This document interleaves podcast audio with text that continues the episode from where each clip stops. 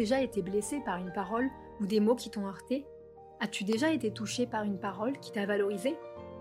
Parler, avec ses mots, avec son corps, parler aux autres, se parler à soi-même. La communication est partout autour de nous, qu'elle soit physique ou verbale, on ne peut y échapper. Même en s'isolant au fin fond d'une montagne, la discussion continue en nous. Dans cet épisode, on a envie d'aborder avec toi, au travers du conte du sultan et de ses dents, le sujet du pouvoir des mots et à quel point ils ont un impact sur notre vie. Bienvenue à toi sur ce podcast. Nous sommes Élisée Baptiste, un couple d'entrepreneurs passionnés par la découverte de soi. Notre mission est de t'accompagner dans l'exploration de ton monde intérieur. Découvrons avec toi ces contes fabuleux du monde entier, tous plus inspirants les uns que les autres. Explorons et interprétons ensemble ces histoires merveilleuses comme tu ne les as jamais écoutées. Et comme d'habitude, si cet épisode te plaît, qu'il éveille en toi des émotions ou des réflexions que tu penses qui peut être utile à une autre personne, n'hésite pas à lui partager et à nous laisser un commentaire ou un like pour nous dire ce que tu en as pensé. Nous serions ravis de te lire. Alors installe-toi confortablement et c'est parti. Bonne écoute.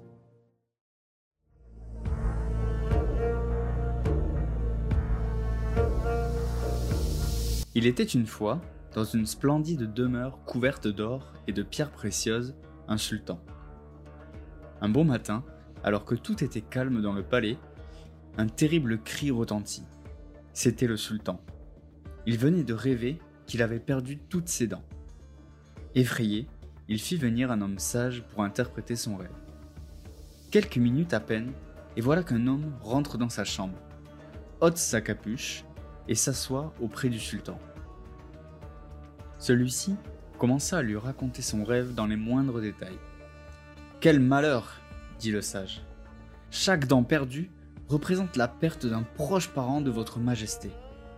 À cela, le sultan fut soudainement pris dans une colère noire, appela les gardes et ordonna qu'on donne 100 coups de fouet devant les portes du palais pour traîtrise envers le sultan à ce sage. Puis, il exigea qu'on appelle un autre sage afin d'interpréter enfin correctement son rêve. Sur les ordres du sultan, les gardes montèrent immédiatement en scène parcourir le village à la quête d'un sage assez fou pour interpréter le rêve. Ils s'approchèrent d'une tente et prièrent à un sage de les suivre. L'autre sage arriva quelques instants plus tard au palais.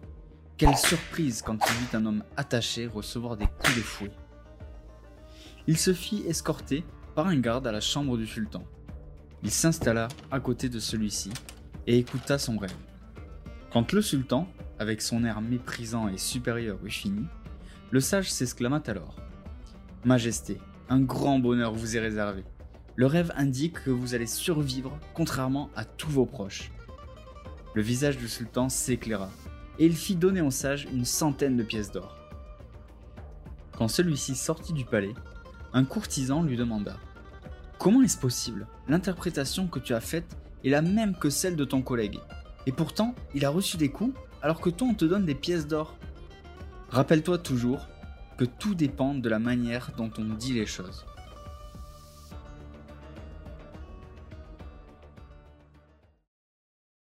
Ah, le pouvoir des mots. Les mots ont le pouvoir de blesser ou de guérir. Un mot de trop peut déclencher une guerre, un mot qui manque peut déclencher des rivières de larmes. Dans ce petit conte, il est question du pouvoir des mots et de leur impact. On va commencer par te décrire les différentes formes de langage. Il faut savoir que la communication est partout, qu'elle soit verbale, physique, que l'on écrive, que l'on chante, que l'on mime, euh, et d'autres, que l'on bouge peut-être. Tout ceci en fait ne s'arrête jamais.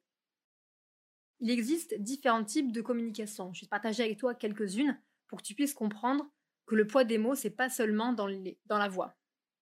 On retrouve d'abord la communication écrite. Ça peut être dans des livres, des poèmes, dans des lettres d'amour ou des lettres de haine, par exemple, où le pouvoir des mots est important. Quand on va le lire, bien sûr, on va s'approprier l'interprétation.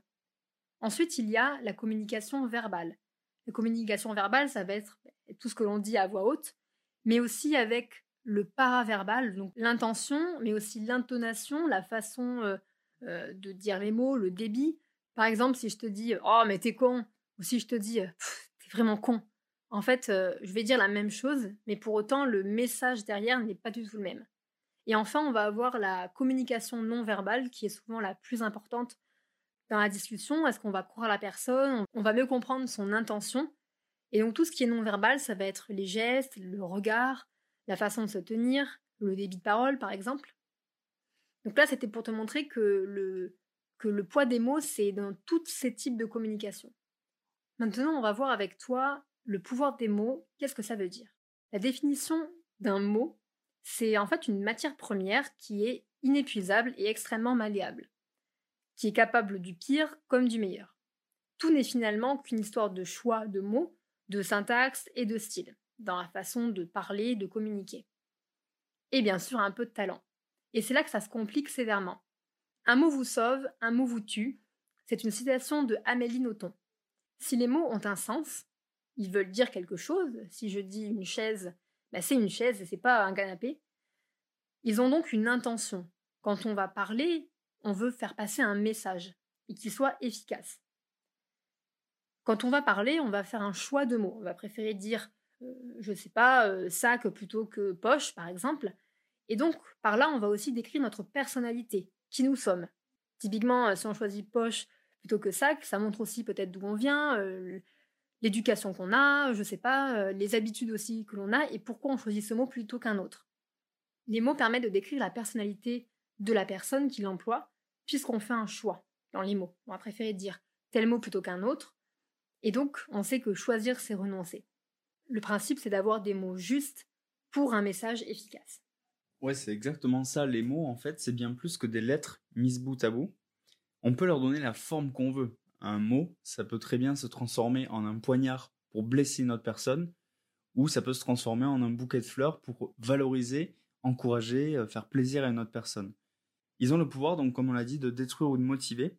Et ce qu'il faut comprendre, c'est que un mot prononcé, il va générer une pensée. Cette pensée, elle va générer une émotion. Et cette émotion, eh bien, il est possible qu'elle marque notre esprit, en bien ou en mal. Ça dépend de ce que l'on va en faire. Les mots ont un pouvoir. Ils ont le pouvoir d'influencer les personnes, ils ont le pouvoir d'influencer notre bien-être mental ou notre mental. Il faut bien faire la distinction entre poids des mots et pouvoir des mots. Les deux sont des vérités. Les mots ont un poids, ils ont un certain impact quand on les prononce, ils ont un certain impact parce qu'ils peuvent évoquer des sentiments ou avoir une certaine signification plus forte pour un individu qu'un autre. Et ils ont également un pouvoir parce que selon leur tournure, selon l'orateur qui les expose, selon son intention, selon son discours, selon la structure de sa phrase, selon aussi on peut partir dans le non-verbal ou le par-verbal, tout ça, tout ça va avoir un impact et va peut-être changer le poids du mot en question. Dans l'exemple du conte, le deuxième sage, il a dit la même chose que le premier au sultan. Il a simplement modifier un petit peu la structure de sa phrase pour faire passer le même message. Et ce qu'il faut retenir là-dedans, c'est qu'il y a une forme de manipulation. Donc bien utiliser les mots, ça peut être, malheureusement ou heureusement, ça dépend des circonstances, mais quelque chose de bon. En l'occurrence, dans ce conte, ça lui a évité 100 coups de fouet. Mais malheureusement aussi, il y a eu beaucoup d'exemples, notamment l'histoire des dictateurs, qui ont réussi à manipuler énormément de personnes pour faire passer une idée qui était peut-être pas en accord avec l'éthique de ces personnes-là, mais tellement le message était fort, tellement le message avait été bien prononcé et bien expliqué, les mots bien tournés et bien utilisés, que en fait c'est devenu une vérité pour tout le monde. Donc ce qu'on voulait dire, c'est que les mots ont réellement un pouvoir et ont réellement un poids et ça il ne faut pas le négliger, que ce soit envers soi, que ce soit envers les autres. Dans leur utilisation, il faut en avoir conscience. C'est comme avoir conscience que quand on achète une grosse voiture, eh bien, elle peut aller vite on peut rouler tranquillement, mais il faut faire attention parce que si tu appuies plus vite sur l'accélérateur, ben, tu peux te faire surprendre. Et en fait, c'est ça, justement, prendre conscience des mots, de la mesure de ces mots, de la justesse de ces mots qu'on emploie, et de, la, de prendre de la mesure aussi dans ce qu'on prononce et comment on le prononce avec les autres. Un exemple là-dessus, c'est une petite histoire, encore une fois, un orateur qui parle du pouvoir de la pensée positive et des mots. Donc au cours de la conférence, un participant lève la main et dit Ce n'est pas parce que je vais dire bonheur, bonheur, bonheur que je vais me sentir mieux, ni parce que je dis malheur, malheur, malheur que je m'en sentirai moins bien. ce sont que des mots. Et les mots, en eux-mêmes, ils sont sans pouvoir. L'orateur, à ça, se fait un malin plaisir et répond Taisez-vous, espèce d'idiot. Vous êtes incapable de comprendre quoi que ce soit. Le participant, surpris et paralysé, il change de couleur et s'apprête à faire une répartie sanglante. Vous, espèce de... Et l'orateur lève la main. Je vous prie de m'excuser. Je ne voulais pas vous blesser. Je vous prie d'accepter mes plates excuses. Le participant se calme. L'assemblée, elle murmure. Il y a des mouvements un petit peu partout dans la salle. Et l'orateur reprend. Vous avez la réponse à la question que vous vous posiez. Quelques mots ont déclenché chez vous une grande colère. D'autres mots vous ont calmé. Est-ce que vous comprenez mieux maintenant le pouvoir des mots? Un exemple pour moi que j'aimerais vous partager, c'est qu'il y a quelques années, lorsque j'étais, euh, je travaillais en fait pour une entreprise, je ne me sentais pas très bien, je ne me sentais pas à ma place. En tout cas, c'était mon ressenti, hein. c'était réellement ma réaction par rapport à ma relation avec mes collègues, par rapport à mon travail. Et en fait, j'avais tendance à ressasser sans cesse ce négatif parce que clairement, ça me faisait souffrir. Hein. J'étais pas contente, euh, je me sentais pas euh, ou valorisée. C'est vraiment un ressenti de ma part. Et ce qui se passait, c'est que dans mon entourage, à chaque fois que on me demandait des nouvelles, tout ça, j'avais tendance à tout le temps, tout le temps avoir ce discours euh, négatif, clairement euh, triste, accablant. Et de toute façon, la vie est nulle. voilà, si vous voyez ce que je veux dire, si tu vois ce que je veux dire. Et en fait, je me suis rendu compte, j'ai eu une sorte de déclic à un moment donné, et je me suis dit, mais si j'arrête cette roue de cette roue infernale, ce cercle vicieux du négatif, ça peut-être que ça me ferait du bien. Et je me suis vraiment rendu compte que à force de parler du négatif autour de moi, bah, les gens avaient de moins en moins envie de savoir, ou, eux-mêmes étaient touchés par ça, ou euh, on voyait pas trop l'issue. Et c'est réellement dans ma façon de penser où je me suis dit, mais en fait, ces mots que j'emploie, si je me dis tous les jours que je suis triste, que ça va pas, et que je trouve pas de solution, ça risque de rester comme ça pendant très longtemps. Et donc, j'ai changé ma, ma vision, en fait, vraiment mon regard par rapport à cette situation. Et j'ai vraiment fait une liste de tout ce qui me rendait euh, pas bien, on va dire, et quelles solutions. Et en fait, mon discours a changé, mes, mes mots ont changé pour décrire la situation. Et petit à petit, je me suis libérée de ce fardeau, en fait, hein, de, sur ce poids que je portais. Dans ce podcast, on va pas parler uniquement de positivité. On n'est pas du tout en train de vous dire il faut être positif tous les jours, il faut employer des mots, aller de l'avant, ne surtout pas être triste, ne surtout pas euh, se dévaloriser, ne surtout pas tout ça parce qu'on est tous passés par là en fait et et qu'on sait ce que ça fait, on sait que c'est dur de tout le temps penser positif, on sait que ça fait du bien aussi de craquer à des moments. Donc tout ça c'est OK. Mais ce qu'on veut juste euh, te faire prendre conscience, c'est que sois indulgent avec toi, prends conscience des mots que tu emploies envers toi-même, envers les autres. Et pour illustrer ça, je te propose un petit exercice que tu feras euh, quand tu seras allongé, ce soir ou dans ton lit, ou peut-être maintenant si tu nous écoutes dans le canapé mais pour illustrer un petit peu le pouvoir des mots et l'influence qu'ils peuvent avoir sur ton corps. Donc pour s'en rendre compte, il faudrait que tu t'allonges ou que tu t'assoies et que tu te répètes je me sens lourd, je me sens lourd pendant peut-être une minute. Et tu vas voir en te détendant, en fermant les yeux, que vraiment tu vas avoir l'impression de t'ancrer dans ton canapé ou dans ton lit ou sur cette chaise et tu vas, ton, tu vas sentir ton corps s'alourdir vraiment. Et à l'inverse, tu vas reproduire l'expérience pendant une minute en te disant simplement je me sens léger, je suis léger, et vraiment t'en convaincre dans ton esprit, et tu verras vraiment une différence. Que simplement en prononçant ces mots, c'est le pouvoir un petit peu des affirmations. Maintenant, on va te partager les impacts que peuvent avoir euh, le poids des mots. Tout s'enregistre. Le cerveau est constamment sur rec par rapport à ce qu'il entend, à ce qu'il voit, à ce qu'il perçoit. Et le cerveau ne fait pas la différence entre le réel et le fictif. Par exemple, si vous regardez un film d'horreur, si vous aimez euh, euh, je sais pas, tenter un peu le diable à chaque fois quand vous êtes en randonnée, vous faire peur, etc.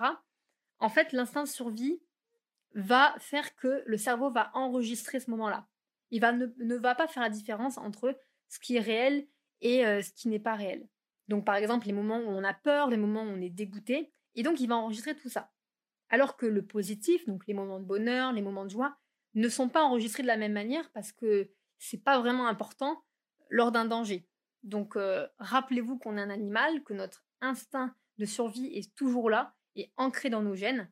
Et donc, quand on va discuter avec quelqu'un et qu'il va nous parler avec des mots comme peur, problème, guerre, etc., en fait, notre cerveau va se focaliser sur ces mots et donc il va aller chercher ses souvenirs. Ok, donc euh, il me parle de problème, est-ce que moi j'ai des problèmes? Comment j'ai fait pour résoudre un problème? Et va se mettre en mode protection. Et en fait, on a un impact direct par rapport aux mots qui est employé. Donc si on, là, on a parlé de problème, juste pour, pour vous, si ça vous concerne, allez un petit peu dans le détail rapidement. Mais quelles émotions on associe souvent au problème On va associer donc le fait d'être déçu, euh, d'être anxieux, d'être stressé, peut-être même euh, triste, frustré, en colère. En fait, euh, là, il y a plein de possibilités de, de réaction, d'émotions, comme parlait tout à l'heure Baptiste. Si on prend le cas donc du mot problème, que vous soyez celui qui parle ou celui qui entend le discours, quand par exemple on va parler oh, c'est ton problème, hein, débrouille-toi, c'est ton problème. Hein. En fait, on va comme ça faire confirmer à l'autre qu'il a un problème, mais il ne sait pas si c'est vraiment un problème. À l'inverse, si vous dites, ben, moi j'ai un problème au fond de moi et tout, le jeu, en fait, il indique qu'il est en nous ce problème. Et en vrai, je pense que vous n'en voulez pas de ce problème. Donc si vous vous dites que vous avez toujours eu un problème de confiance en vous, oh là là, j'ai ce problème dans ma vie, j'arrive pas à aller vers les autres, en fait, vous allez finir par vous convaincre vous-même que ce problème va persister. Enfin, quelque chose d'intéressant, je vous partage, hein, c'est une petite info qui peut peut-être euh, faire réfléchir après tout. Quand on a du stress, un stress intense qui va peut-être durer une minute, on va créer en fait une hormone de stress, le cortisol, et qui va être associé à l'adrénaline. Et hop, on va avoir le rythme cardiaque qui va augmenter. Pour faire redescendre ce, cette hormone, ce cortisol, ça va nous prendre une heure. Donc imaginez si vous êtes en stress intense pendant 5 minutes, ça va vous prendre 5 heures. Pour ça, il faut faire attention à notre façon de réagir aux mots parce que ça peut très facilement nous atteindre. Les mots, les phrases ou les expressions que tu utilises ou que tu entends au quotidien, il faut savoir qu'elles laissent des traces et plus marquantes que tu ne l'imagines.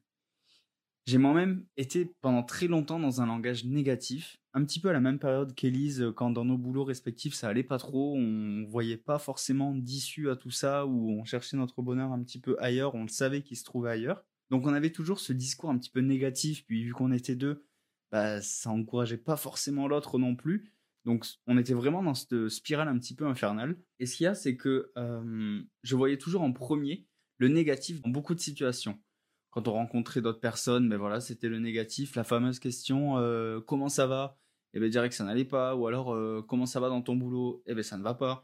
Donc on a le droit de dire que ça va pas, mais il faut pas pour autant s'y enterrer s'y attacher s'y ancrer en faisant abstraction complètement du positif qui est à côté. Donc il y a une part de gratitude et ça c'est quand même important à ressentir parce qu'on a on a tendance à définir notre vie alors qu'il y a mille choses à côté qui vont très bien, mais ces deux trois petites choses qui vont pas dans notre vie, eh ben on se dit que ça y est, c'est la définition propre de notre vie à nous, de l'état actuel de notre vie, alors que pas du tout. Une petite parenthèse aussi sur la compréhension que les mots sont la nourriture de l'esprit.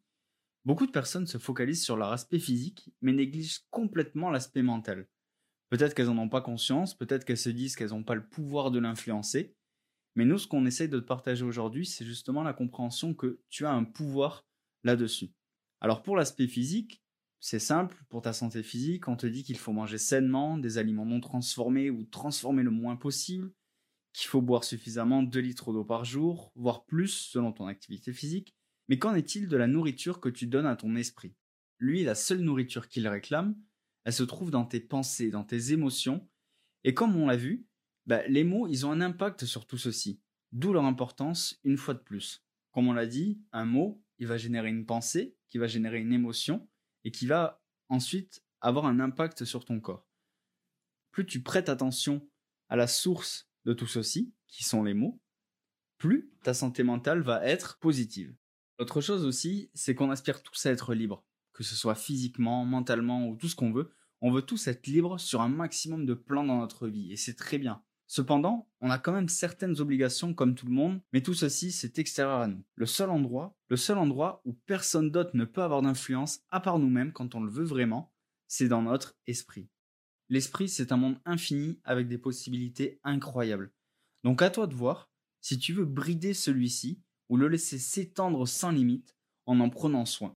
Alors maintenant qu'on a vu tout ça, je vais te proposer un petit bilan, un petit récap et des petits tips pour t'aider à comprendre l'importance des mots et réussir à les mettre en avant dans ta vie et les utiliser correctement.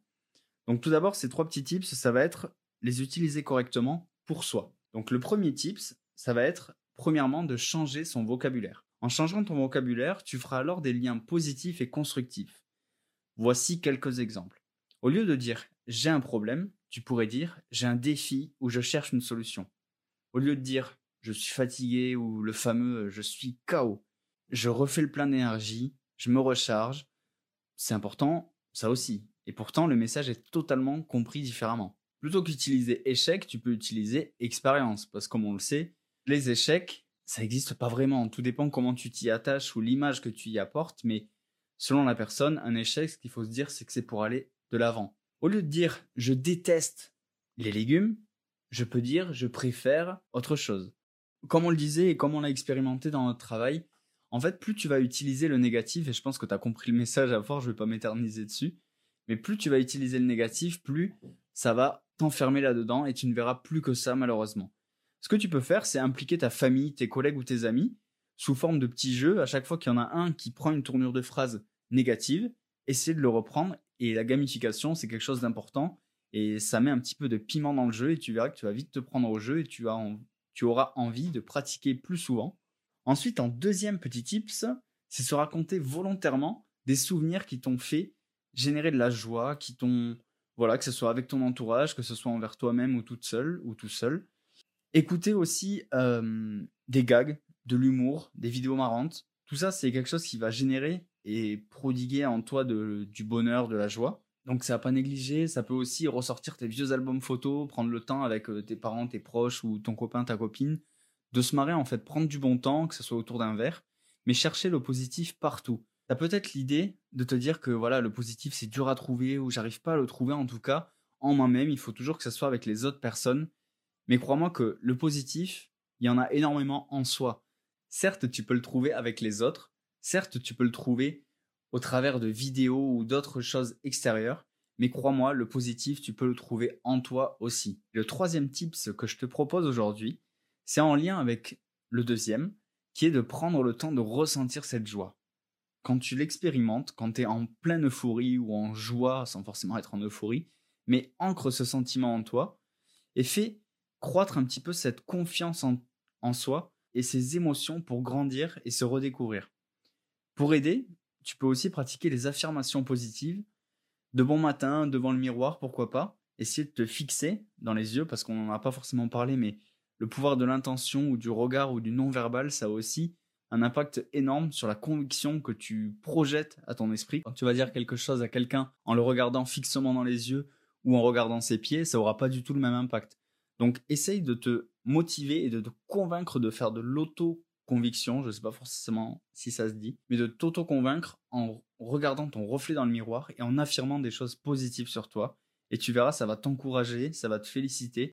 Ça peut être t'encourager, ça peut être te féliciter ou te dire des mots gentils mais bref, positiver tout simplement. Maintenant qu'on a compris l'importance des mots pour son équilibre, sa santé mentale, je vais te proposer enfin trois concepts à utiliser avec les autres. Une communication intérieure, c'est important, mais avec les autres aussi. Donc les trois concepts, pour des mots justes, pour un message efficace, ça va être tout d'abord de comprendre ce que c'est l'empathie relationnelle. L'empathie relationnelle, tu as certainement remarqué combien la critique est inutile dans les relations humaines. Il faut savoir que dans 99% des cas, les gens se considèrent tous innocents, quelle que soit la situation, la part de la responsabilité ou la faute commise. Que ce soit au boulot, en famille ou entre amis ou dans ton couple, la critique, elle ne sera jamais constructive. Mais alors pourquoi? Il s'agit tout simplement d'amour-propre et d'instinct de préservation. La personne que tu vas critiquer se retrouve en posture de défense. Elle va se sentir obligée de se justifier, quitte à faire preuve de mauvaise foi il ne faut surtout pas reconnaître ses torts au risque de blesser son ego. Si j'avoue que j'ai eu tort ou que je suis responsable de ses propos, que vont penser les autres? Avouer une erreur, c'est avouer que je ne suis pas parfait, contrairement à tous les autres ou tout ce qui peuvent paraître. Euh, voilà, je me sens vraiment pas capable de d'avouer que j'ai eu tort. Donc, ce que je vais faire, c'est que je vais nier en bloc, quitte à mentir. On va plus m'apprécier et j'aurai pas et au moins j'aurai cette augmentation que j'attends depuis toujours. Et pour développer ce sujet, il y a une situation de Lincoln qui est pleine de bon sens, mais si peu appliquée dans la vie de tous les jours malheureusement, c'est ne juge point si tu ne veux point être jugé. Donc dans la relation avec les autres, ce qu'il faut comprendre, c'est que ça sert à rien de juger quelqu'un parce que de toute façon, tu vas pas aller dans son sens ou tu vas, ou tu vas le braquer. Commence donc par travailler sur toi en modifiant ton état d'esprit et tes schémas de pensée afin de vouloir changer tout le monde. Tout le monde ne pourra pas te ressembler, tout le monde ne pourra pas être dans le positif comme toi tu essayes d'être tout le temps maintenant que tu as compris le pouvoir des mots sur ton état mental. Mais ce qu'il faut comprendre, c'est que tu pourras pas inculquer à quelqu'un un message si tu lui rentres dedans. Cela sera beaucoup plus efficace et productif pour influencer les autres et faire passer un message impactant et constructif si tu essayes de détourner un petit peu la situation sans y aller droit devant. Par exemple, je prends l'exemple d'une personne qui casse quelque chose alors qu'il voulait bien faire. Ça peut être l'exemple de tu prêtes à ton copain ou à ta copine ta voiture et malheureusement il y a un accident qui se passe. Je pense pas, à moins que ton copain ou ta copine euh, ait des choses à te reprocher, mais que ce soit quelque chose de volontaire de sa part. Donc plutôt que de te dire bon mais dès que dès que je vais le recroiser ou la recroiser, ben, je vais lui mettre euh, un tampon, je vais lui rentrer dedans et tout, on va se clasher et tout pour que faire passer mon énervement ou ma colère. Ce qu'il faut comprendre c'est que cette personne là, je pense pas que ça soit fait exprès. Donc qu'est-ce que ça va apporter de l'assassiner avec des propos comme ça ou des mots comme ça, plutôt que finalement ben, tout simplement pas en rajouter parce que la personne s'en veut très certainement déjà assez.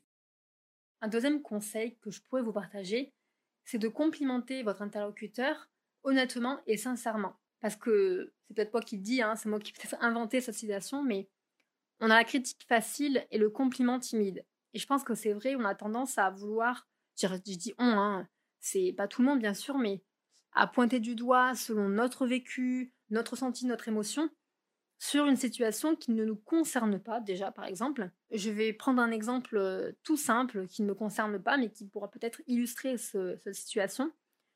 Si c'est un parent qui a euh, donc un enfant qui a envie d'être musicien et que pour le père, lui personnellement, il n'aime pas ce métier, il n'aime pas la musique, euh, il trouve ça nul et qui va lui dire bah non de toute façon j'ai pas envie que tu fasses ça, tu vas avoir un métier etc. Bref, qui a donc forcément un jugement sur euh, l'activité en question. Déjà, ben, la critique a été très facile, alors que de complimenter l'enfant en lui disant bah écoute c'est très bien, euh, qu'est-ce que tu aimes en particulier, bah écoute euh, franchement vas-y lance-toi, on verra ce que ça donne. En tout cas je crois je crois en toi, je te fais confiance et c'est c'est bête mais ces quelques mots peuvent tout changer sur la personne. Après, bien sûr, il ne faut pas non plus aller dans l'excès de tout le temps complimenter, au risque de passer pour quelqu'un de faux ou quelqu'un un peu d'hypocrite, hein, qui va tout le temps dire que tout va bien, et peut-être un manque d'honnêteté.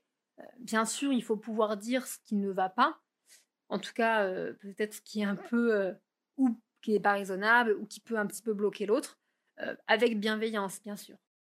Vous n'imaginez pas tout le pouvoir de la confiance en soi, les éloges, la considération, les encouragements sont des besoins vitaux, presque au même titre que la faim. Observe ce que les autres font de bien et dis-leur. Je vais vous partager un, petit exemple qui était une situation que j'ai vécue il y a quelques jours, qui était vraiment euh, magique. C'était tout simplement euh, une personne qui venait entretenir les lieux où on dormait. Et euh, moi, je venais de me lever, j'étais à moitié habillée, à moitié coiffée, quoi. Et pour moi, j'avais le sentiment que, bon, c'était le matin, quoi pas réveillée. Et la dame, elle passe devant moi euh, et elle me dit euh, en notre langue que euh, vous êtes très belle. moi, je comprends pas trop, je dis pardon, j'ai pas compris à qui vous parlez. Donc elle répète avec un grand sourire. Et en fait, c'est bête, mais en fait, ce, cette journée a été tellement plus belle, tout simplement parce que quelqu'un m'a dit ce qu'elle pensait. Alors vraiment, je me la pète pas du tout, mais ça m'a fait vraiment du bien d'entendre ça. Et euh, ça m'a fait aussi reconsidérer le regard que j'ai sur moi et que et qu'en fait un mot, un regard, un sourire a, a eu un impact très fort pour moi. Et enfin, le troisième et dernier conseil, celui d'inspirer la joie, que ce soit par le sourire, que ce soit par les mots. Sans rentrer forcément dans les détails de l'énergie que chacun dégage, je pense qu'on est tous d'accord pour dire que quelqu'un de malheureux ou triste, bah, ça invite pas forcément à la discussion. Donc c'est pas sa faute, mais le constat est là. Au contraire, une personne souriante, la tête haute, invite à la discussion, mais pourquoi tout ça? Bien sûr, l'aspect physique, ça va y jouer. Mais as-tu déjà remarqué que n'importe quelle personne qui sourit ou rigole, ça crée automatiquement une proximité, une forme de sentiment de sympathie? On recherche tous le bonheur. C'est une incroyable énergie et vu qu'on aspire tous à être heureux, on veut se rapprocher des sources de bonheur qui nous entourent. Alors inspire la positivité dans tes mots, dans ta gestuelle, sois sincère dans tes relations et avec toi-même. Prends conscience des mots que tu emploies envers toi ou avec les autres, que ce soit ton entourage ou des inconnus. Et surtout, le plus important, prends le temps de ressentir ce qui se passe en toi.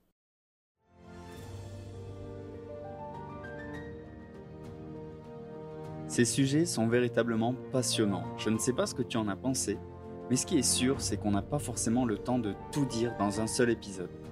C'est pourquoi on t'invite à t'abonner pour ne rien rater.